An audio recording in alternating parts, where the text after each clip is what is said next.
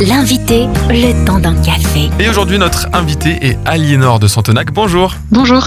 Vous êtes chargé de communication pour Lazare, qui est un projet assez original. C'est de mettre en relation des jeunes actifs avec des sans-abri pour de la colocation solidaire. Alors, est-ce que vous pouvez nous expliquer concrètement comment ça se passe? Euh, oui, alors euh, Lazare, c'est un projet qui existe depuis 12 ans maintenant, euh, qui est né d'une première colocation entre des personnes qui étaient qui sortaient de la rue ou qui étaient vraiment en grande précarité et euh, des jeunes actifs de 25 à 35 ans. Donc au début, ça a été euh, une initiative euh, spontanée euh, de jeunes qui se sont mis en coloc avec euh, trois personnes euh, qui étaient dans la rue. Et puis en fait, le projet les a, les a tellement fait grandir que ils ont décidé de proposer à d'autres de monter d'autres colocations. Donc aujourd'hui, on a des maisons un peu partout en France. On en a une douzaine. On en ouvre régulièrement.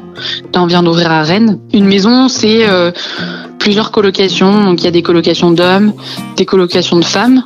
C'est aussi des studios d'envol. Donc c'est des studios où on va après la colocation et euh, une famille euh, responsable qui vit sur place. Une maison, donc par exemple euh, comme celle de qu'on a à Nantes, ça peut être jusqu'à 45 personnes. Et comment on vit dans ces maisons avec autant de personnes? Donc on a la famille responsable qui est euh, qui est garante un peu de l'esprit, de la charte, euh, du respect des règles, mais aussi qui est une, une famille euh, aimante euh, au cœur de la maison.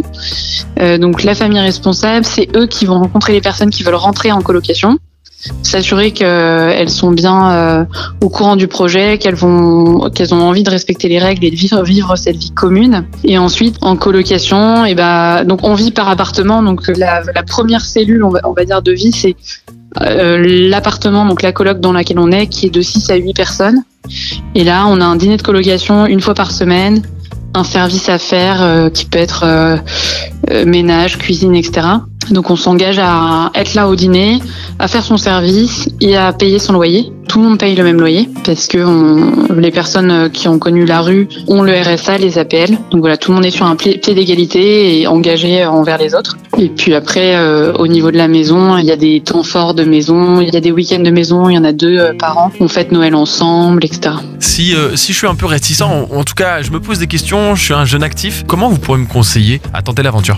Ça dépend de quelles sont les réticences. C'est pas forcément fait pour tout le monde, hein, c'est sûr. La colocation, faut avoir, faut vraiment ressentir une forme d'appel, en tout cas un, un désir d'y aller. Après, on- je pense qu'on peut aussi avoir de fausses idées sur ce que c'est.